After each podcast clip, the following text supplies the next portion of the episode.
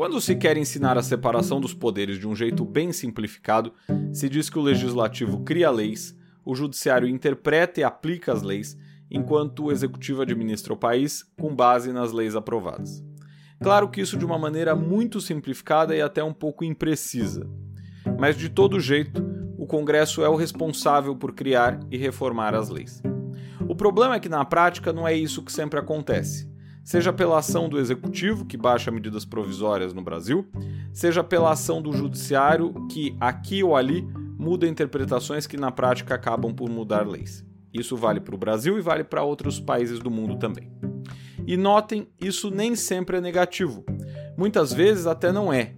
Isso porque os parlamentares não raramente preferem evitar polêmicas, como veremos nesse episódio da mosca. Mas antes de começar, já deixa seu like e se inscreve no canal para não esquecer, beleza? Dito tudo isso, ouvidos atentos e cabeças abertas que a mosca vai decolar. Dia desses, o STF começou a debater novamente o alcance da criminalização das drogas. É bem possível que dessa votação saia uma decisão favorável à descriminalização do porte de maconha em pequenas quantidades. As outras substâncias devem continuar proibidas. A lei que rege o tema foi sancionada em agosto de 2006, após discussão no Congresso Nacional. Segundo ela, as drogas são proibidas em todo o território nacional. É proibido também o plantio, a cultura, a colheita e a exploração de vegetais e substratos dos quais possam ser extraídas ou produzidas drogas, ressalvadas as hipóteses de autorização legal ou regulamentar, além das plantas de uso estritamente ritualístico religioso. Porém, ainda que seja proibido tudo o que acabei de dizer, a exceção do uso para cultos religiosos a referida lei acabou com a possibilidade de prisão para consumidores, cabendo ao juiz determinar quando a substância apreendida é para uso pessoal e quando caracteriza tráfico de entorpecentes. Porém, não há um parâmetro legal para distinguir o que é uso pessoal e o que não é. Algo que o STF talvez reveja. Enfim, quem tiver interesse, eu vou deixar o link com o texto da lei na descrição.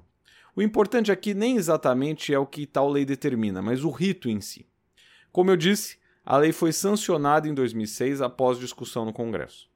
Agora, porém, talvez ela seja alterada por decisão judicial, o que não seria uma novidade, já que o Supremo adotou medida semelhante diante da demora ou desinteresse do parlamento de discutir determinados temas.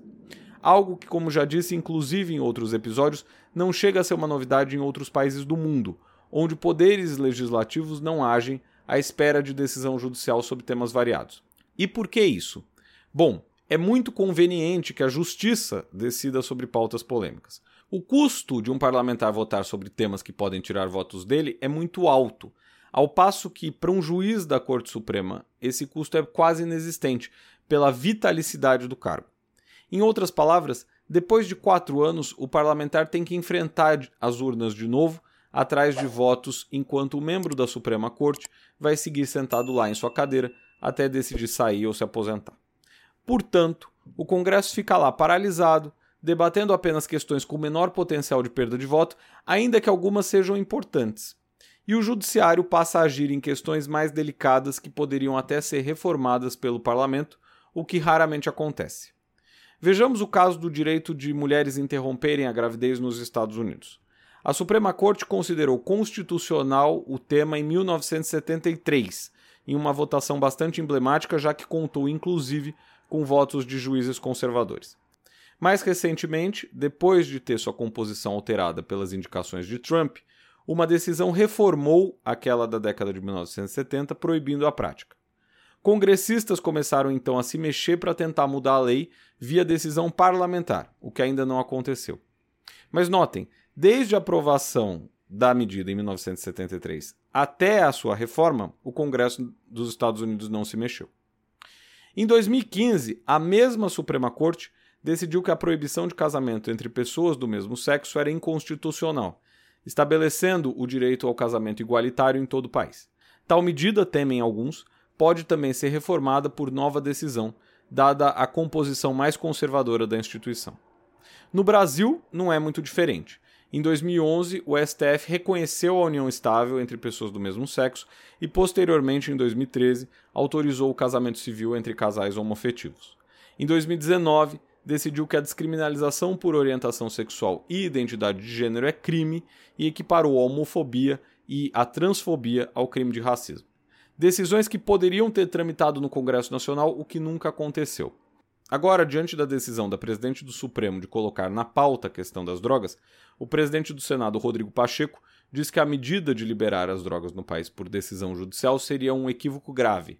Porém, ainda que o debate sobre tais assuntos incomode algumas vezes os parlamentares, a ideia de que a possível perda de votos viria cria uma situação peculiar e que não vai mudar.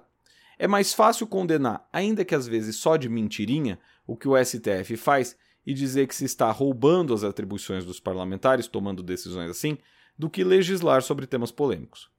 De fato, no mundo ideal da divisão dos poderes, algumas decisões não caberiam ao Supremo, mas no mundo real, deve estar cheio de congressistas satisfeitos por não terem de mexer em temas espinhosos.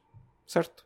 Por hoje é tudo. Se você curtiu esse voo da mosca, não esqueça de seguir e compartilhar esse podcast com seus amigos. Até o próximo episódio.